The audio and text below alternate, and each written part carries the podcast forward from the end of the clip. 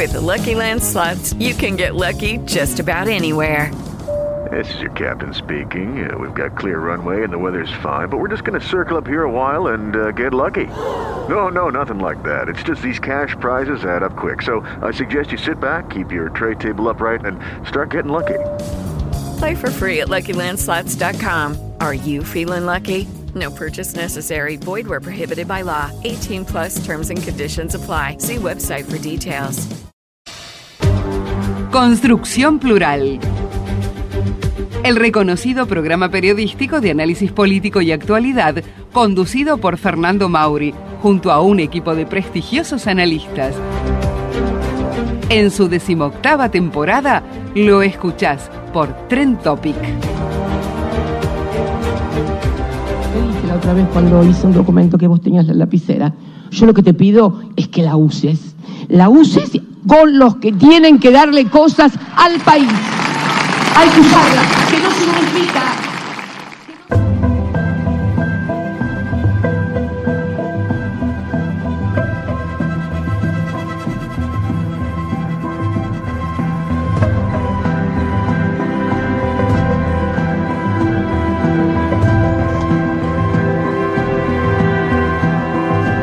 mis amigos? Muy, muy, buenas tardes. Aquí estamos arrancando la semana en construcción plural.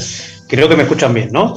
Eh, a ver, eh, maldito inicio que nos pone Nico con, con, nuestra nueva cortina de hace un tiempo, que es Fórmula 1, ¿no? Por un, un año ya cantado. Eh, va a ganar Verstappen, va a reelegir Verstappen y no solo eso, sino que esta vez, a diferencia del año pasado, donde le robaron el título a Lewis Hamilton en la última carrera, pero Mercedes ganó constructores, campeonato por equipos, este año Red Bull se va a imponer también en materia de, como le llaman constructores, o sea, en la lucha por equipos, pilotos y equipos. Este domingo hay de nuevo Fórmula 1 tras eh, Bakú a, Azerbaiyán, República Soviética el domingo pasado, se muda el Gran Circo a Canadá. Eh, la escuchamos a Dona Cristina. Me recordaba bien también, y es cierto, tenemos la música de Borgen, que yo hablaba de esta gran serie escandinava que tuvo tres temporadas, que Netflix, como siempre, no genera, pero sí compra después y las empezó a pasar. Eh, pero sí, Netflix generó la cuarta temporada, que es la que está ahora online desde hace unos días, y yo estoy mirando de a poquito porque no quiero que se me fume rápidamente. Y la tenemos, la tenemos muchas veces, la puso Nico, de hecho, el jueves pasado, en nuestro último programa la semana pasada, así que está ahí nuestra música. Vamos a ver si después Nico nos busca la nueva cortina en algún momento, el nuevo soundtrack de esta cuarta temporada de Borgen que, eh, que está interesante con una personalidad impresionante como es la de la ex primer ministra en un gobierno de minorías. Eh, bueno, aquí estamos con un dólar que sigue escalando, 221, un contado con el que está en 2.38, un dólar MEP en 2.30, el ban, dólar Banco Nación 127,50 Riego País 2125, seguimos con el avioncito este, ¿tendrá algo que ver esto? ¿Tendrá alguna importancia este tema del avión?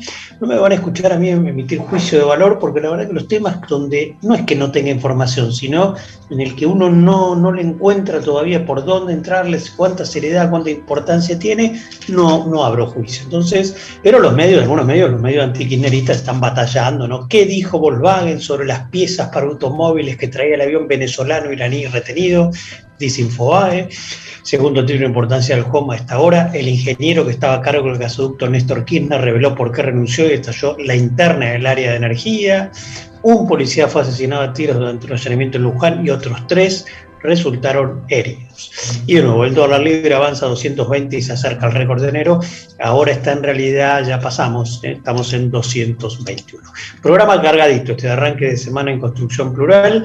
Vamos a estar saludando un ratito a Gustavo Ferrari Wolfenson desde México. Tras ellos, si todo sale bien, estaremos con Miguel Esqueriti. Pero ahora es momento de abrirlo con don Pablo Román, nuestro colaborador, director de la consultora Circuitos, ustedes lo conocen, que trabaja especialmente en, en provincia de Buenos Aires. Y acá, justamente recién salido del horno, una figura que, que, que, grafico nunca usada en la radiofonía argentina, con un trabajo de circuitos este, que vamos a comentar con él ya mismo. Pablo, un gusto, buenas tardes, ¿cómo estás? Hola Fernando, ¿cómo te va? El gusto es mío. Eh, bueno, gracias por atendernos. Bueno, a ver, eh, como muchas veces te pregunto, eh, ¿qué es lo que más te llamó la atención? Antes de ir un poco a números y demás, ¿qué es lo que más, si alguien te preguntara, qué es lo que más te llamó la atención, digamos, este trabajo de este último trabajo de circuitos, eh, que puntualmente se hace en provincia de Buenos Aires, un trabajo eh, realizado hasta hace un par de días atrás nada más. Sí, el trabajo, bueno, la recolección del campo lo hicimos la, semana pasada mm. y, el fin de semana y ayer trabajamos en, en el análisis y en la publicación del informe.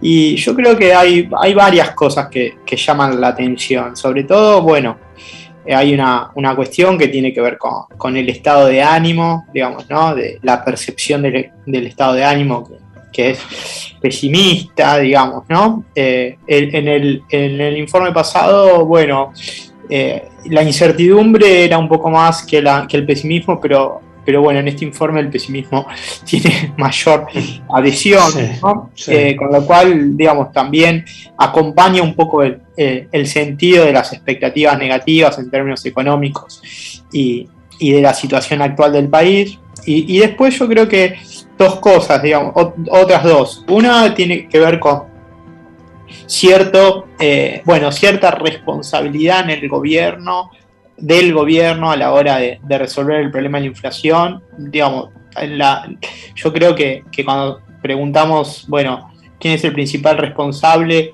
ahí, bueno, eh, el gobierno aparece como, mayoritariamente como responsable. y, la segunda cosa yo creo que es como cierta cobertura que hay en términos de la opinión pública sobre la responsabilidad de los empresarios en, la situación económica, digamos, ¿no? Pareciera que, solo es un problema del gobierno y sobre todo porque, porque bueno, cuando uno ve eh, la responsabilidad que tienen los, los supermercados a la hora de, la inflación no, no, no, no, está marcado como, como algo muy importante. Eh, lo mismo pasa con los intermediarios, con el agro, digamos, ¿no? Me parece como que eso eh, está como muy cubierto y, lo mismo sucede con, las tarifas, digamos, ¿no? Casi el 80% se, se sentiría eh, impactado o le incidiría de alguna manera un aumento de tarifas, pero bueno, cuando uno pregunta qué tiene que hacer el gobierno, bueno, aumentarla, digo, ya sea segmentadamente o, para todos por igual, eh, aparece con, un peso importante, digamos, ¿no? Entonces me parece que ahí hay como algunas tensiones que no, que bueno, que, forman parte de la, de la, realidad, digamos, ¿no? De lo que se debería hacer, cuál es el, discurso, pero yo entiendo que hay una, una, una, cobertura muy importante en términos de lo que significa la responsabilidad empresarial eh, en estos temas, como por ejemplo el de la inflación. Vos, ves a ver que hay una que según lo que te declara, lo que opinan los, los encuestados, que la principal responsabilidad le va de suyo al gobierno y de alguna manera tu análisis que es, que se subestima un poco la corresponsabilidad, por llamarla así, empresarial, digamos. Sí, yo creo que, bueno, que parte del discurso público, eh, la cobertura sobre, sobre los empresarios en términos de la responsabilidad sobre, sobre los problemas económicos está como, bueno, eso, muy, muy cubierta, digamos, ¿no? no se pone en discusión eso, eh, que eso no, implica que el gobierno no tenga la responsabilidad y que, y que, y que es cierto, digamos, ¿no? Se percibe en, el gobierno a, aquel que, debe solucionarlo y, de alguna manera también entiendo que, tiene que ser un articulador con el sector empresarial. Ahora, pero sí, sí noto que, que en el discurso público, como llega a la opinión pública las discusiones, bueno, eh, el rol que tienen los empresarios no, no, está, no está planteado eh, tan claramente, ¿no? Después de, o sea, nosotros la semana pasada escuchamos a, Brown decir, bueno, que, frente a la inflación su, su, estrategia es aumentar los precios, y bueno, y yo creo que no, ni bien ni mal, digo, ¿no? Pero sí creo que, eso eh, en el discurso público no, no está cuestionado. Bien. Eh, a ver, ¿qué debería hacer el gobierno con las tarifas? Mencionas vos al pasar, ahí está parejo, pero prima esto de que aumentarlas a todo por igual, 28.4, cerquita en 24.6%, aumentarlas de manera segmentada, algo que a priori se propone el gobierno, pero que todavía no vimos. Eh, sigue 14.6, las empresas deberían asumir el aumento de los costos. 11.4, mantener los subsidios. Está bastante repartida la cosa, digamos, ¿no? Entre los bonaerenses. Sí, sí, obviamente está repartida, casi un 40%, bueno, opina que hay que aumentarla, solo un 11% mantener el esquema de, subsidios, con lo cual, digamos, esta pregunta que nosotros hacemos es una pregunta para ver, evaluar de alguna manera cómo la, opinión pública, en este caso en la provincia de Buenos Aires, se posiciona respecto a los discursos que están dando vuelta en la discusión, digamos, ¿no? Porque, porque bueno, porque no, no necesariamente eh, tiene que ser cuando dice bueno, mantener los subsidios, un, digo, puede, puede aparecer otro esquema de subsidios, eso no, no, está planteado, solamente cuáles son los términos de la discusión y qué posicionamiento. E, evidentemente este esquema de subsidios no, no funciona, yo creo que, ahí hay una, una situación para, para, bueno, discutir, pero bueno, creo que, está claro que, que en, en la discusión pública se impone de alguna manera la necesidad de, aumentar las tarifas. Ahora, yo creo que cuando uno ve qué significan los, aumentos de tarifas y, piensa en el, en, el, gobierno anterior, y bueno, han significado un aumento muy importante en términos relativos eh, eh, con los ingresos, ¿no? Y también es cierto que, que los servicios no, no mejoran, digamos, ¿no? Entonces creo que ahí hay una, una discusión también y cómo se imponen en, la, en la discusión pública ciertas ideas que por eso decía, y bueno, no cuestionan el rol empresarial, ¿no? A ver, pasando un poco a la política, política partidaria, ¿con cuál de los siguientes espacios se siente representado? Preguntó Circuitos, esta encuesta, como decimos, que se terminó el 11 de junio aquí en Provincia de Buenos Aires. Kirchnerismo 23.3, PRO 17.5, Radicalismo 15.4 y después, bueno, por atrás peronismo no kirchnerista 7.4, izquierda 3.7. Eh, si uno suma, aunque no va a ser uno más uno es dos, pero bueno, este, está fuerte, entre comillas, pro más radicalismo, ¿no? Sí, yo creo que como identificación política, eh, bueno, casi tiene un 32%, si eso se mm. sumara, digamos. Sí, no va, a ser tan así, pero bueno, sí. La, coalición, digamos, ¿no? pero bueno, después hay, digo, eso no, no necesariamente va a lo electoral eh, directo, ¿no? Sí, sí, sí, Pero bueno, sí, parece que, digo, como que cuesta más también las identificaciones digamos, que crezca más la identificación con el kirchnerismo, con el peronismo no kirchnerista también, mucho. Y después hay un 20% aproximadamente que, bueno, que dicen no, no representarse con ningún mm. espacio político, ningún, ninguna fuerza o ideológicamente, digamos, ¿no? Entonces yo creo que ahí hay un, factor que, bueno, que, que, la dirigencia política tiene que trabajar en términos de, bueno, cómo llegar a ese sector que hoy eh, puede ser que esté enojado, que esté desilusionado y que, y que no sienta que, ningún espacio político pueda resolverle los problemas. Mm.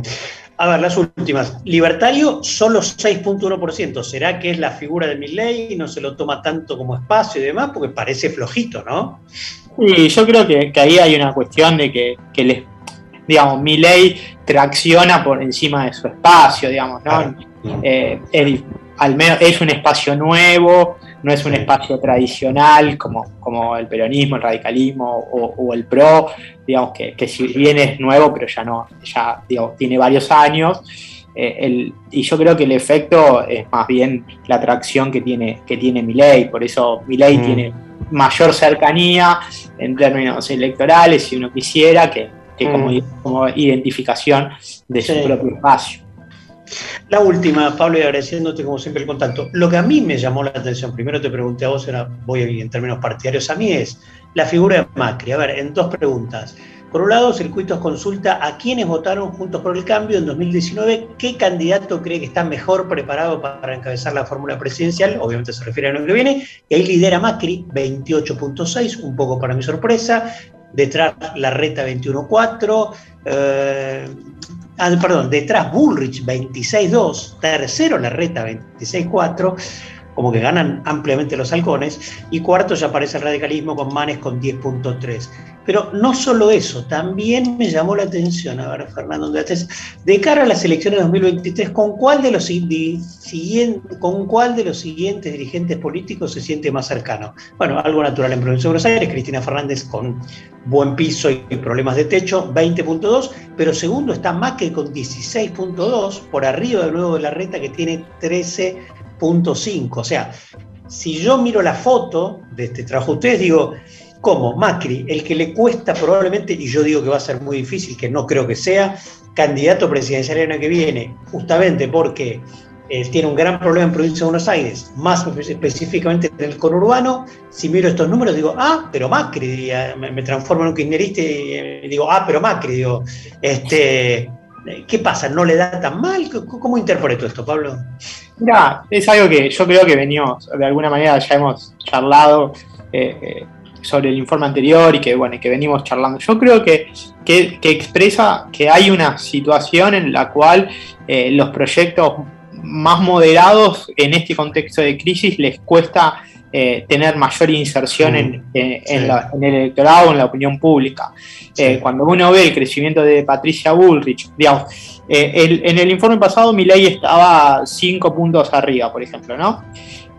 baja y sube Patricia Bullrich. Con lo cual, digo, me parece que hay un, sector del electorado que está pensando eh, en opciones, como vos decís, ¿no? Más desde los halcones, de un proyecto más duro, digamos, más antipopulista, porque es Macri, Bullrich, Milley lo que representan es un antipopulismo bien claro, digamos, ¿no? Eh, y del otro lado, bueno, me parece que, como vos decís, Cristina Fernández de Kirchner con un piso eh, bueno, de alrededor del 20%, habrá que ver si, logra crecer, digamos, ¿no? En un contexto de crisis donde yo entiendo que muchos dicen, bueno, quizás vamos a un escenario más parecido a 2003, con muchas, con muchas opciones. Yo creo que, la, que puede haber distintas opciones en el menú electoral, pero por, por detrás lo que, lo que está es que son posiciones eh, más populistas o antipopulistas. Me parece que la, mm la idea de los moderados, de, creo que, este gobierno también fue desalentando un poco esa, esa perspectiva. ¿En qué sentido? Mm. En el sentido de que los acuerdos no, se, no, no, llegan a buen puerto porque las partes no están dispuestas a cumplirlo. Cuando uno ve mm. cómo discuten los sectores empresariales, en qué términos, y bueno, ¿no? Esto de, la conclusión de Yao Yao es hay que jugar con los titulares, digamos, no, no hay lugar para experimentos, hay que ir por todo, digo, ¿no? Es la, resignificación de, la frase, pero, pero creo que, ahí hay una, situación y que de alguna manera en la opinión pública, al menos como nosotros lo vemos, aparece. Después habrá que ver, como vos decís, si a Macri y a Cristina Fernández de Kirchner eh, le alcanza con el, con el piso, eh, no, no, pueden perforar el techo, si, si hay otras personificaciones, otros dirigentes que puedan mm. abordar eh, la candidatura, pero yo creo que la discusión es una discusión más profunda, más de fondo, y bueno, y habrá que ver, digamos, ¿no? Pero lo que expresa es un poco eso. Pablo, un gusto como siempre y muchísimas gracias. ¿eh? Fernando, el gusto es mío y bueno, a disposición para, para cuando quieras. Te mando un abrazo. gracias. Abrazo grande. Pablo Romá, director de la consultora Circuitos aquí en Construcción Plural. Volamos hacia América del Norte, volamos hacia nuestro corresponsal que no lo tuvimos la semana pasada por un tema técnico de quién se metió dónde. A ver, don Gustavo Ferrari bueno, me río por, lo que me contó Gus, que lo cuente él. ¿Cómo estás? ¿Cómo estás? Muy bien, gracias Fernando. Este, escuchando al colega que estaba haciendo un análisis de los números y creo que contigo un tema que venimos observando y comentando ya de muchos meses atrás, ¿no? De los extremismos eh, ¿A qué me mm. refiero? Creo que lo que sigue en los próximos 12 meses preelectorales en el país, yo creo que tienen que ser posiciones radicales. Ya eh, ahí estaba comentando, eh, o mejor dicho, comentando, analizando los números que decía en el caso de Horacio Rodríguez, o, también dentro de la oposición oficialista, los moderados. Y creo que el país ya no resiste actitudes moderadas. Eh, considero de que hay que definirse, hay que encontrar un rumbo, hay que buscar cuál es el camino. Y, la estamos chingando en todos los sentidos, Fernando. En el tema de nuestra política exterior, en el tema de después de tres años todavía sin tener un plan económico. y el único plan que prácticamente seguimos arrastrando es que la culpa la tuvo el gobierno anterior, pero a los tres años ya creo que es tiempo de asumir las propias responsabilidades o las propias fallos dentro de un objetivo. La pandemia pasó, pasó la crisis, pasó Venezuela, pasó el Mundial, las eliminatorias, ¿qué es lo que sigue? Entonces, si es estirar a noviembre y tener la ilusión de que vamos a hacer un buen eh, Mundial de Fútbol y eso va a sustituir todos estos tres años perdidos, realmente creo que, llega un interrogante donde el sistema no resiste, no hay espacio para los moderados y estamos dando cuenta a través de los números como el caso de Miley o el caso de Patricia Bullrich, por un lado, de que ya se necesitan tomar decisiones de fondo y no sé si sean extremistas, pero así como está el sistema no va. Mm. Sin embargo, un consultor político cercano al peronismo, pero moderado él también me decía, yo creo que es el tiempo de los moderados. Pero bueno, a mí me llamó la atención, pero bueno, vos, vos para nada abonás esa teoría. Yo, yo a mí me, me genera duda, digamos. Igual una cosa es, digamos, también el efecto Milley, una cosa es ahora que todos somos libres pensadores y libres opinadores, digo, libres votantes, y otra cosa no es cuando hay que votar y meter el, fierro, entre comillas, del voto, y ahí a veces la gente ya es más moderada, más cauta, ¿no? En el momento mismo de la elección, ¿no? Digo, es la misma diferencia que puede haber entre votar libremente o suelto en una legislativa que en una ejecutiva, ¿no? Cuando llega el momento del voto, quizás la gente se vuelve un poco más cautelosa, o no sé cómo llamar, diría responsable, entre comillas, pero no lo sé. Sí, estamos de acuerdo, pero este, digamos, este tema de cautela, vos lo podés analizar sobre un escenario más o menos de credibilidad y confiabilidad. Con los números mm. de, inflacionarios de este momento, con esa suerte de dualidad tan ridícula a nivel de política exterior, este, ¿dónde estamos parados? No sabemos. O sea, decime a cualquiera más allá del espacio político que cubre en este momento, cuál es el destino, cuál es el camino. ¿no? Mm. Entonces, me gustaría saberlo, ¿no? porque ya no afecta a cierta clase dirigente, a la clase política, ya está tocando a los sectores más bajos de la población. Y, y eso ya no lo vas a llenar con, con un pan dulce, con una botella de sidra, o, con los guardapolvos, etcétera, etcétera. Yo creo que el tema se está profundizando mucho más allá, con sectores de, alta virulencia y donde las instituciones no están funcionando para nada. Okay, round two. Name something that's not boring. laundry? Ooh, a book club. Computer solitaire, huh? Ah. Sorry, we were looking for Chumba Casino. That's right. ChumbaCasino.com has over 100 casino style games. Join today and play for free for your chance to redeem some serious prizes. ChumbaCasino.com. No purchase necessary. Full prohibited by law. 18 plus terms and conditions apply. See website for details. Mm. Realmente mm. yo creo que, que, que, eso es lo, lo problemático. ¿no? O sea, estamos mm. todavía cerruchando las bases de unas instituciones débiles. Entonces, ¿cuál es el sistema que nosotros queremos fortalecer? Y lo vemos al presidente que cada día está más débil, está más ridículo, está más desorientado. Un día te dice una cosa, al día siguiente te la contradice. Un día asume unas posiciones radicales y por el otro lado le pide al presidente Biden de que siga siendo gestor en el tema de los espacios de las negociaciones con el Fondo Monetario, entonces no sé. Bueno, pedirle, pedirle, vos también, Gus, pedirle coherencia a Alberto Fernández, no, bueno, vos también le pedís mucho, ¿qué crees que te diga? ¿Cómo, perdón? No, no digo, pedirle coherencia a Alberto Fernández es pedirle demasiado. Y bueno, entonces está bien, entonces, si, si no le estamos pidiendo coherencia o sabemos que es incoherente, entonces ya dejemos, digamos, de, decir de que, de que este espacio tiene una posibilidad de llevar al país de aquí al 23 con un cierto sentido, con un cierto rumbo, no lo hay. A ver, es producto de sus mismas limitaciones. Tampoco aparecen referentes políticos de este espacio, más allá de los señores vicepresidentes, que puedan, digamos, generar un cambio de timón que diga dentro de nuestro ideología, por así llamarlo, de nuestro modelo, vamos a hacer las cosas diferentes, tampoco lo hay.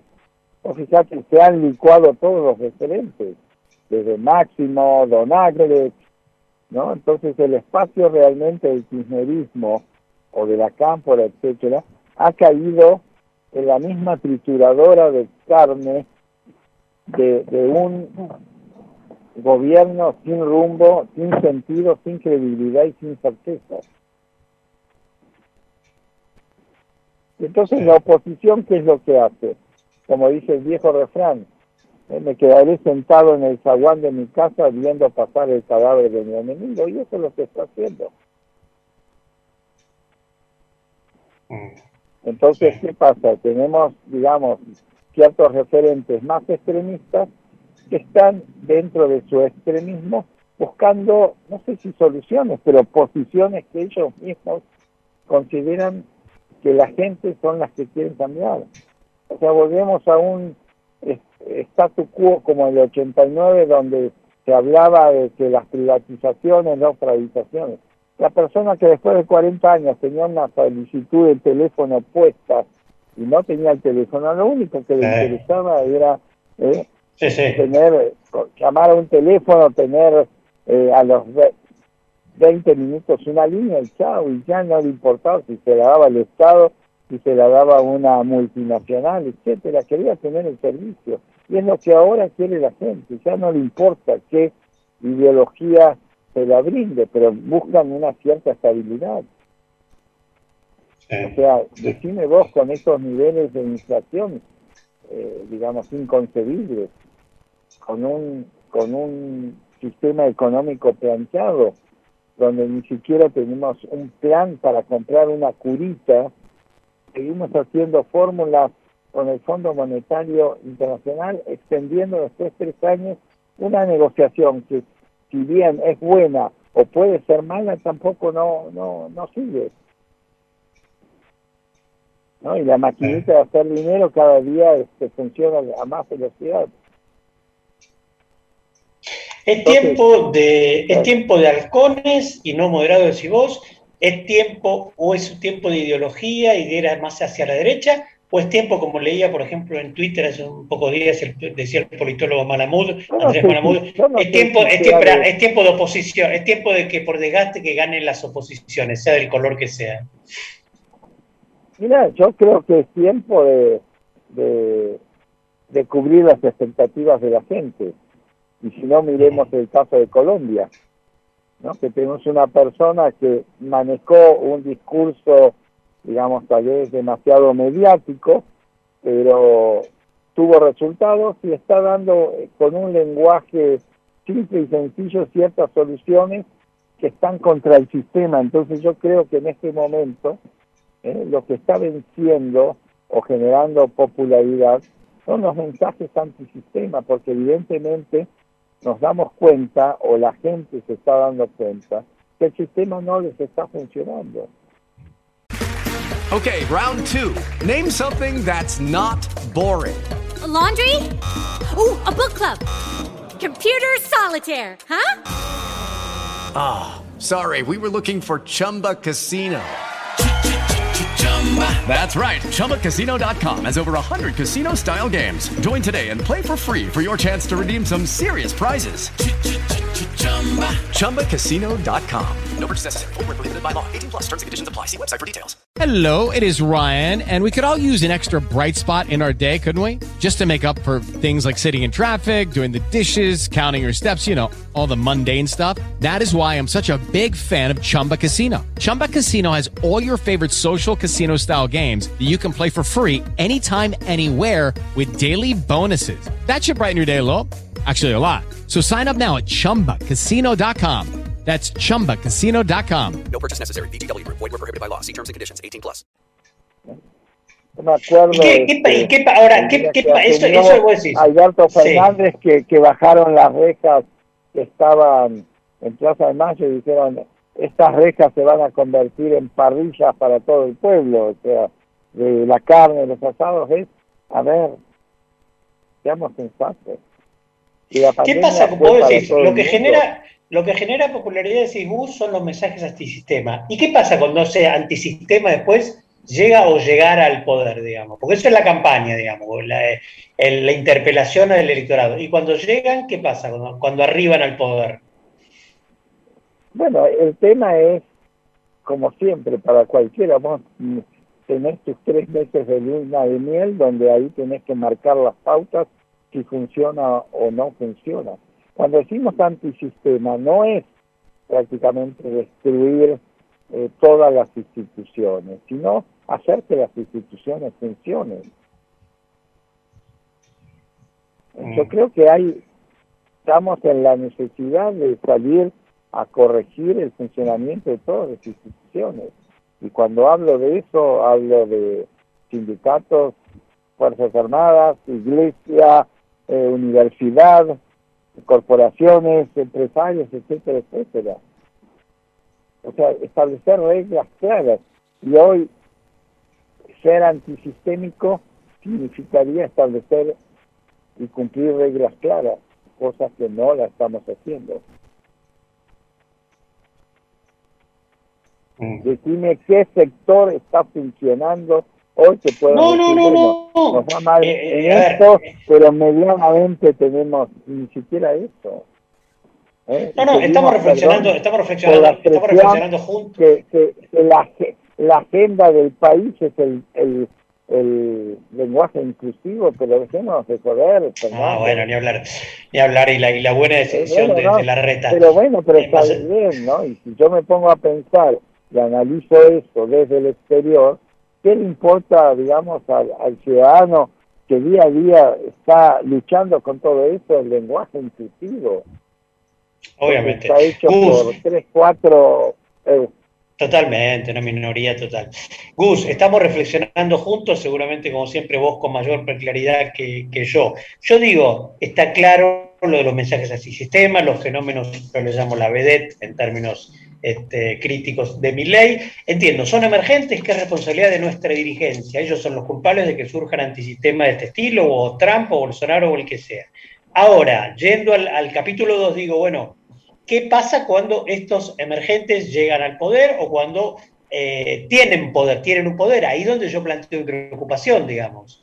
Eh, el capítulo 1 está claro, el diagnóstico por qué surgen, digamos. El tema es después qué pasa con eso, con esos actores o jugadores, digamos, cuando se integran al sistema, porque mi ley se está integrando al sistema, Trump, Bolsonaro se integraron. Bueno, Bolsonaro ya estaba de antes, ¿no? Tuvimos el, tuvimos el caso de, de, Bolsonaro, ahora El Salvador tiene el caso de, de Bukele.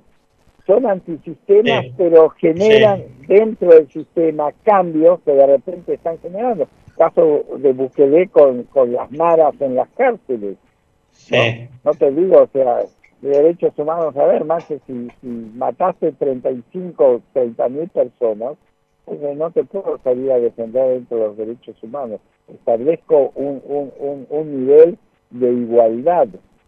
¿no? Entonces, eso es lo que voy al antisistema. El tema es al antisistema o qué, a qué llamamos antisistema.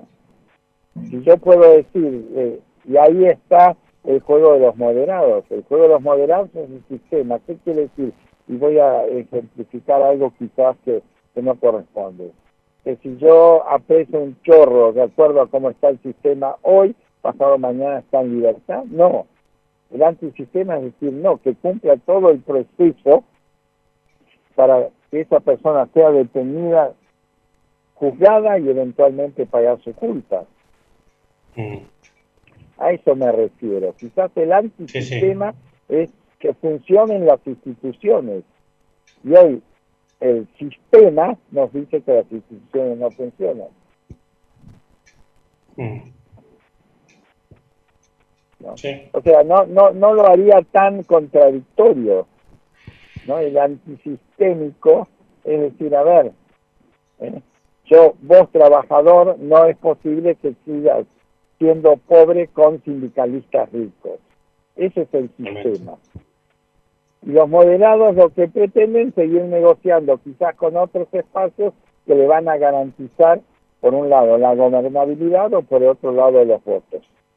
Bueno, el antisistema es decir, no, yo voy a enfrentar, no, no reconozco, o mejor dicho, reconozco que tiene que haber sindicatos, pero entonces vamos a democratizarlos, vamos a establecer espacios de justicia para los trabajadores, no para los dirigentes sindicales. Sí, hay que hacer realpolitik también, por ejemplo, el, el, tema que vos sacás, en el tema que vos sacás ya le pasó a Alfonsín, ¿no? El tema de la, libertad sindical. Exacto. Bueno, ahí se vio coartado Alfonsín y ahí se volvió débil, digamos, ¿no? Mm. Así es. Sí, sí. ¿no? El tema es encontrar ese tipo de, de espacio, ¿no? Mm. Yo creo que, que, ya la gente está encontrando el espacio.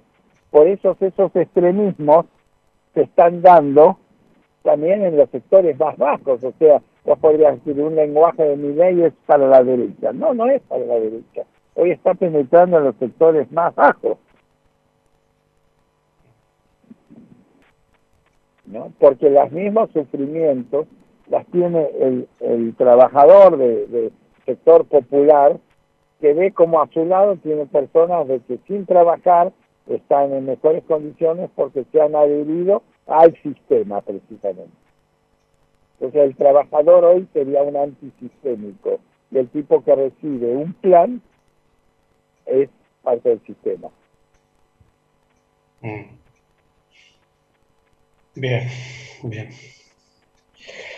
Bueno, Gus, hoy vamos a hablar de México, pero como siempre nos ganó, nos ganó la realidad argentina, no hay problema. Hablaremos el jueves, que te tendremos esta semana para compensar un poquito de nuevo. Hablaremos el jueves de la tarde de México, de, tus pagos. Que se, están ¿eh? dando, que se están dando escenarios muy semejantes. ¿eh? Bueno, bueno, bárbaro, bárbaro. Bueno, el jueves nos volvemos a poner en contacto entonces, ¿de acuerdo? Bueno, un abrazo. Sí, y eh, contale en 30 segundos al oyente que, que no te enganchaste cuando yo te, te, saludé. ¿Qué problema tuviste con el 5G? ¿Está o lo perdí? ¿Bus? Lucky Land Casino asking people what's the weirdest place you've gotten lucky. Lucky? In line at the deli, I guess? Aha, in my dentist's office.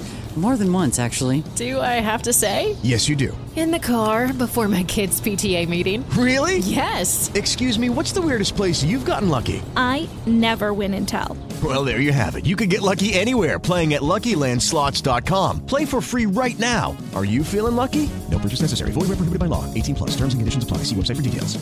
No, corto, bueno. Se metió ahí no sé qué bichos. En realidad el tema de Gustavo, por eso no lo tuvimos la semana pasada, que primero no lo cuento yo ya que cortó. Eh, la semana pasada me dijo, no, estoy sin internet, yo pensé que era de la zona, ahí donde está, en Quintana Roo. No, pues, y el día siguiente tampoco volvió a salir, esto fue primero miércoles y después jueves, así nos salió la semana pasada, y no era un tema de la zona, de que haya wifi, como acá puede ser Telecentro, Fibertel y demás, que muchas veces andan débil, acá el wifi que desde casa, que estoy haciendo en general el programa, este, sino que se había metido un, una rata, creo que era algo por el estilo, un bicho en el sistema, dentro de la caja, murió electrocutado y le, quemó no sé cuántas cosas, este, un microondas y demás, y con eso perdió la, un corto, bueno, perdió todo, así que este fue bastante como sistema antiguo, pero por eso estuvo bus sin internet, no fue un tema de 5G, de satélites ni nada, sino que fue un tema bien casero.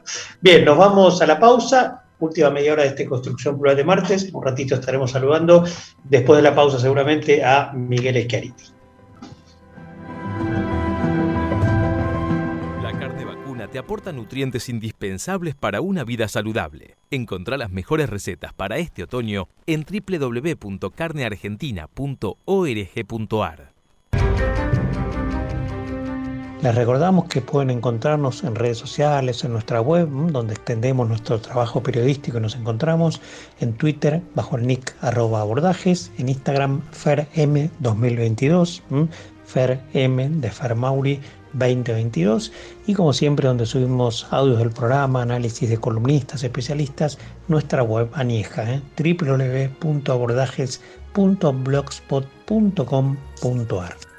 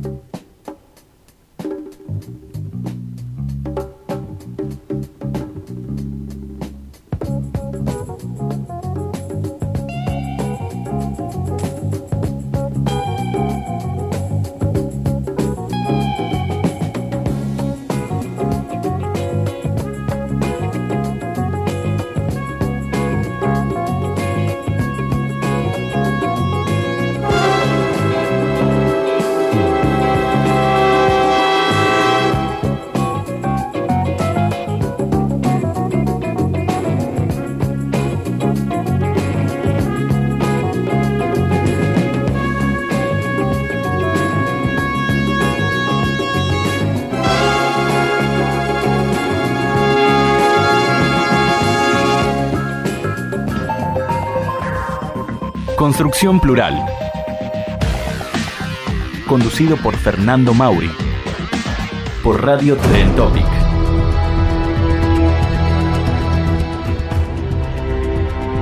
Muy bien, muy bien, aquí estamos, 16 grados 8, ahora está un poquito nublado aquí en Capital Federal, por lo menos en zona norte de Capital Federal. El blue se mantiene ahí tranquilito, es 2.21 nada más. Murió la actriz Julieta Ballina a los 50 años, estos caballeros se conocen ayer, dice la pantalla de C5N que es la media tarde. En TEN están con la fecha de fútbol, fecha 3, que se inicia hoy. Publicidad en la Nación Más y advierte que va a comenzar la guerra. Están hablando de una nueva carta narco, esto no sé dónde es, y para variar está con un tema policial entonces la pantalla de Crónica TV. Eh, bien, lo tengo en línea don Miguel Esqueretti, este es un gusto saludarlo. Miguel, buenas tardes, ¿cómo vas? ¿Qué tal, Fernando? Es un gusto estar con vos. Bueno, gracias por atendernos. ¿Me escuchás bien, no? Sí, sí, ahora sí. Bueno, un título resonante en lo tuyo, recordemos, obviamente, no vamos a presentarlo cada vez que lo saludamos a Miguel, que cada tanto lo entrevistamos, que es titular de sí, que era hombre de, de la industria y demás. Un título resonante en los últimos días, el consumo de carne cayó a su peor nivel en 100 años. Esto es así. Esto es así y va a seguir siendo así por los próximos 10 o 15 años hasta que lleguemos a un nivel de consumo tan bajo como el de los mejores países más consumidores de carne, como por ejemplo Estados Unidos, que consume 35 kilos de carne por habitante por año. ¿Cuánto consumimos nosotros hoy día? Hoy estamos, después de la corrección, con el millón de habitantes man, más, este, de, después del censo, estamos en 46 kilos 600. ¿Y esto qué es? Esta, esta caída del consumo tiene que ver con, con dos cosas. Eso se preguntar, sí. Sí, hace unos 15 años hubo un cambio genético muy, muy fuerte en eh, la producción de pollo y la producción de cerdo. Y ese cambio genético le aumentó la productividad a estas dos especies y entonces se despegaron los precios de la carne de estos, de estas otras carnes, de la carne vacuna respecto de estas otras carnes. A partir de ahí, en ese momento pollo consumíamos alrededor de 6-7 kilos, hoy consumimos 51, y cerdo consumíamos 4 kilos como fiambre prácticamente en exclusividad, y hoy consumimos más de 20. Es decir, eso favoreció el cambio de hábitos de consumo y la variación en la dieta de los argentinos que viene ocurriendo desde hace 15, 20 años en este momento, en un momento en el que la inflación está desatada, que los salarios vienen perdiendo en los últimos dos años el 18% de poder adquisitivo, eh, cuando analizamos que con lo que vale un kilo de, carne se pueden comprar casi tres kilos de pollo o se pueden comprar dos kilos de cerdo, eh, el que termina decidiendo frente a la góndola o en la carnicería es el bolsillo que está muy flaco. Y esto es lo que esto es lo que acelera esa diferenciación. Pero si lo vemos con lo comparamos con países del primer mundo Estados Unidos yo te decía hace un ratito come 35 kilos de carne por de carne vacuna por habitante por año pero comen mucho cerdo y mucho pollo. En, en Europa pasa lo mismo. En el consumo de carne en Europa es de 20 kilos por habitante por año.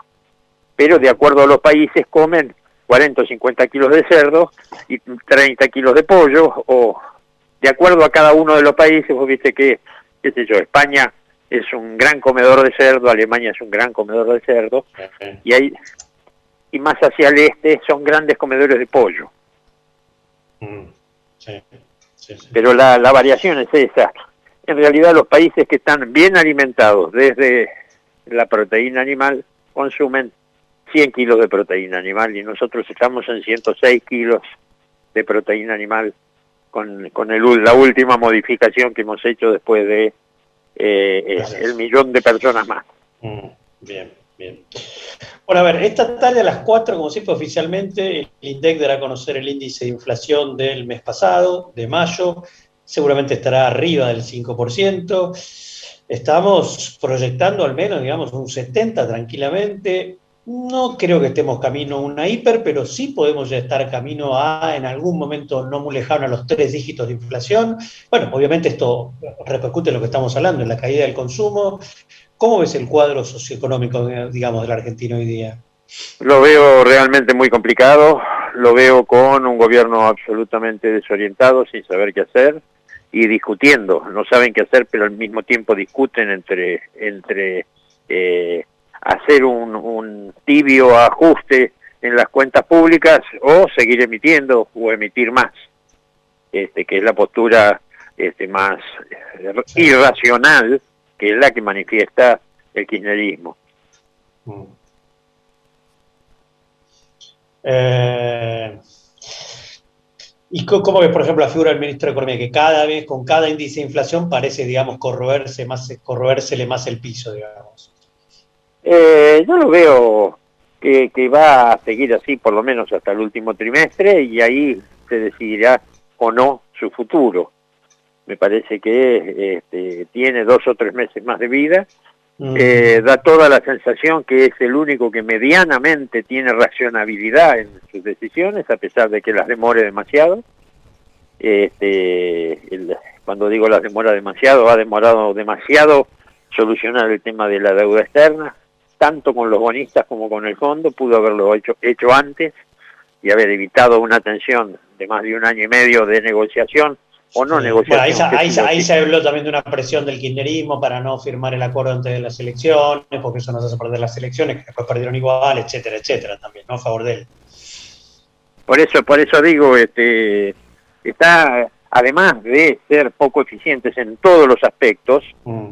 este, tienen la, la, propia interna que hace que nada se resuelva. El tema, un tema muy clarito es la, la publicación y la publicidad de el, el gasoducto, que todavía no se empezó, ni se, ni se terminó de licitar. Y, y, ahí tenés, y ahí tenés uh, alguna versión que dice que Cristina no quiere que se haga el gasoducto. ¿Por qué no quiere? Porque ella no lo va a disfrutar.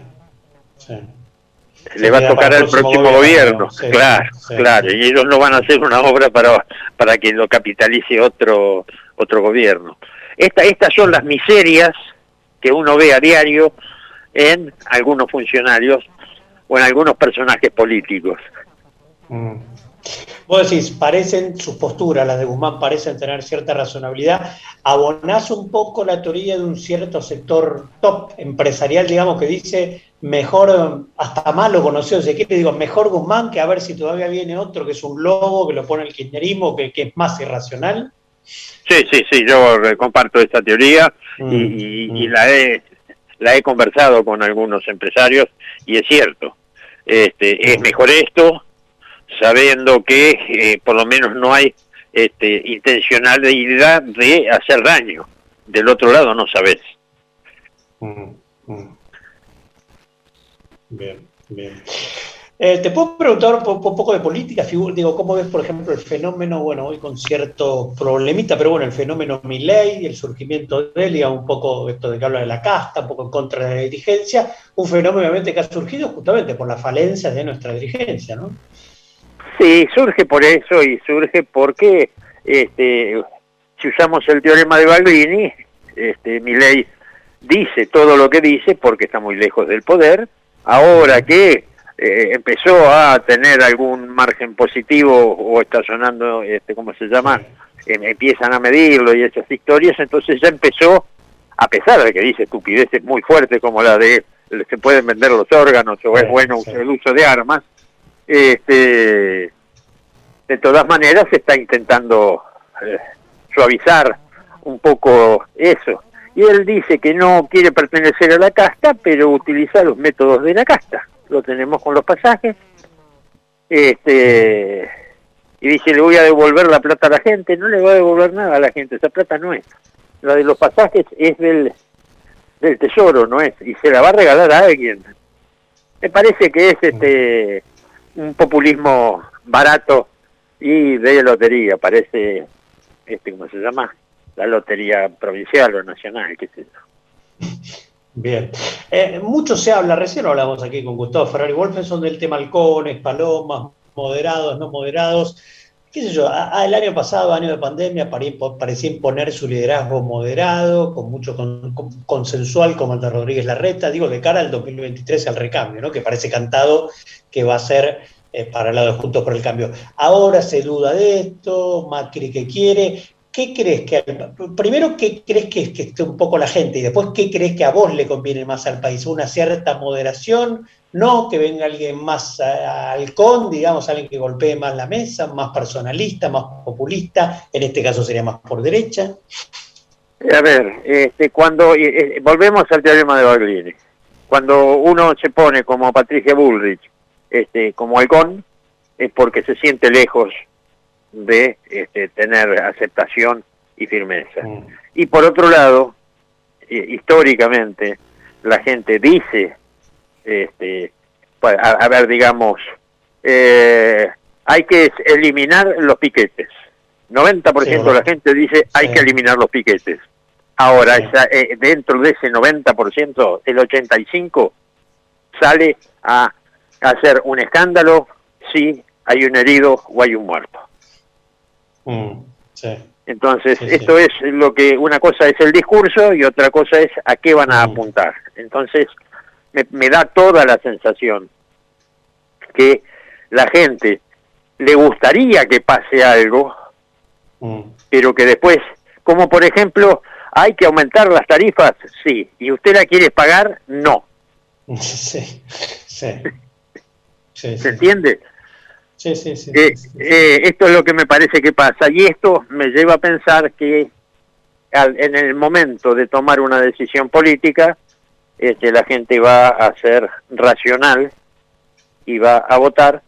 Este, y me, me da la sensación que la próxima va a ser una votación donde la gente no va a votar en contra de. Porque hasta ahora, las últimas dos elecciones fueron en contra de primero fue en contra de Macri, Sí, sí. este, y ahora, y después fue en contra de Cristina Fernández. O, cuando digo Cristina Ah, Fernández, sí, digo Cristina y. Fernández. Sí, sí, sí, sí, sí, sí, sí, sí. Este, ¿Vos crees que la gente va a hacer con un voto pro, pro algo y no en contra de? Mm. me da toda la sensación como que la sociedad o la gran mayoría de la sociedad, yo hablar de la gente me parece demasiado soberbio, ¿no? Porque uno Sí, no puede sí, sí. pe- pensar en que tiene la opinión de la gente. No, de acuerdo. Gran Este, parte de la sociedad, pongámoslo así. Sí. Sí, sí, yo creo que una parte seria de la sociedad este, va a votar a favor, a favor de la Argentina. Este, y va a ser una lástima si es que el Senado no trata la boleta única. Este, La verdad va a ser una lástima, porque esa es una manera de, eh, por ahí, dejar de votar en contra. Mm, Sí. Sí, bueno, sabemos que el Senado lo, lo va a frizar con de la mano de Cristina. Uno piensa que no va a avanzar eso, lamentablemente. Eh, eh, por ahí hay algún este hay algún senador este, que, que no responde ciegamente a su a su gobernador o algún senador que este cómo se llama por ahí apoya y entonces ya el- la, mayoría automática del senado deja de ser tal Mm, mm. Bien. Bueno, veremos, falta mucho para las elecciones, obviamente, pero vos crees, digamos, sí que se terminará votando a favor de, no en contra de, y un liderazgo más moderado, más consensual, digamos. Sí, a mí me da la sensación que va a ser así. De todas maneras, tenemos que esperar, falta mucho. Hablar de elecciones hoy me parece que es muy apresurado. No, no, pero Eh, por, por eso Miguel, por eso Miguel no te hice hablar de nombres, más allá que te pregunté puntualmente por Play, sino te preguntó un poco por fisonomías, por filosofías, por para dónde puede ir, si, si- por eso digo, más halcón, más moderado, más de centro, hablar un poco, digamos, de, de la naturaleza del voto más que de los nombres, ¿no? Sí, sí, sí, sí, sí, hoy está todo este, todavía muy verde. Eh, me parece que las pasos van a ser un ordenador muy fuerte de la política argentina cuando llegue el momento de definir las pasos y cuando se produzcan las pasos. Eso va a terminar ordenando la política argentina y probablemente haya, este, o por ahí es más una expresión de deseo que, la, que lo que realmente vaya a ocurrir. Por ahí se combinan este, dos de los de las fuerzas que componen el PRO este, en alianza y uno primero y otro después. Este, me parece que esto es, este, es muy factible que vaya a ocurrir. Creo que va a ser, mm, una vez que salga toda esta hojarasca que se está produciendo en este momento, me parece que va a ser bastante ordenador este, las elecciones de las paz. Bien. Miguel, gusto como siempre, muchísimas gracias, nos volvemos a encontrar pronto. Chao, un abrazo, hasta pronto. Abrazo grande. Miguel Escaretti, titular de CICRA, aquí en Construcción Plural, hablando un poco de la realidad social. Como decíamos, hoy se conoce el dato de inflación, va a estar arriba del 5%, le daba en GBA 5.3, si no me equivoco, los amigos, ya lo hemos mencionado, ¿no? De CIT Asesores Económicos. La semana, y creo que mañana tendremos el audio de de Camilo Tiscornia seguramente, eh, así como ya tenemos en, carpeta para la mañana y pasado los audios con mirada económica de Alejandro Rofman como siempre, de Julio Gambina. Eh, mañana estaremos con Felipe Noguera para hablar un poco de lo que dejó la cumbre de las Américas, hablar un poco de la política de Estados Unidos y política latinoamericana. Eh, y por ahí vamos. El jueves estaremos de nuevo, como dijimos, con este, Gustavo Ferrer Wolfenson, porque lo perdimos eh, la semana pasada por esta rata que se le metió, creo que fue, quedó electrocutada en, su sistema eléctrico. Eh, dólar, a ver, a ver, a ver, con todo lo enrarecido que está en términos globales, lo financiero, también en Argentina, cuando no, este, y esto también obviamente encarece, aporta o abona a la inflación, ¿no? lamentablemente. Ahí este, grabamos, lo vamos a poner al aire en construcción pero prontamente, grabamos para Instagram, grabamos para nuestro canal de YouTube, eh, una reflexión mínima, digamos, a partir de una nota de New York Times que, reflejaba la nación sobre fotoperiodismo, comunicación ética. Interesante, si quieren pueden entrar en nuestra cuesta de Instagram y verlo. Eh, el Papa Francisco y antes Biden han coincidido en hablar de que el Papa dijo que ya se ha declarado, Biden hizo una advertencia de la Tercera Guerra Mundial, hablando de los rusos en Ucrania. Eh, veremos. Ayer me pareció de muy bajo, digo, porque la política, esto de las sobreactuaciones, que eso, Ayer Cafiero, el canciller, que le queda tan grande ese lugar ahí, se puesto, no había que ser un arrastrado como Macri para tener una relación con Estados Unidos. Hay que decir arrastrado, es necesario, digamos, el nivel de beligerancia, que yo creo que todos ni siquiera lo dicen para sobreactuar ante su jefe, su jefa, más que Alberto Cristina, la verdad, increíble. Rothman, este, en este caso, habló, por ejemplo, de Milley, lo vamos a escuchar seguramente mañana una parte o todo, y coincido, ¿eh? Rothman nos manda un audio donde dice, lo vamos a escuchar en la semana, para Milley la vida humana se compra y se vende en el mercado, y es totalmente así. Eh, después otro tema, hablando de la Cumbre de las Américas, la cantinelita barata del golpe de Estado en Bolivia, ¿no? Y esto coincidíamos en Twitter con nuestro columnista, ah, que seguramente también quizá lo tengamos mañana, Marcelo Cantelmi. El primero en subvertir el orden institucional en el país hermano en Bolivia fue quien buscó eternizarse en el poder contra la Constitución. Acordemos, no Evo Morales, no terminemos con el versito Nacan Pop latino llorón de que el golpe de Estado contra Evo, eso no justifica el gobierno que hubo, la represión que hubo después, pero Evo Morales fue el primero que infligió, hasta hubo un plebiscito que perdió respecto a reelección, forzó la reelección.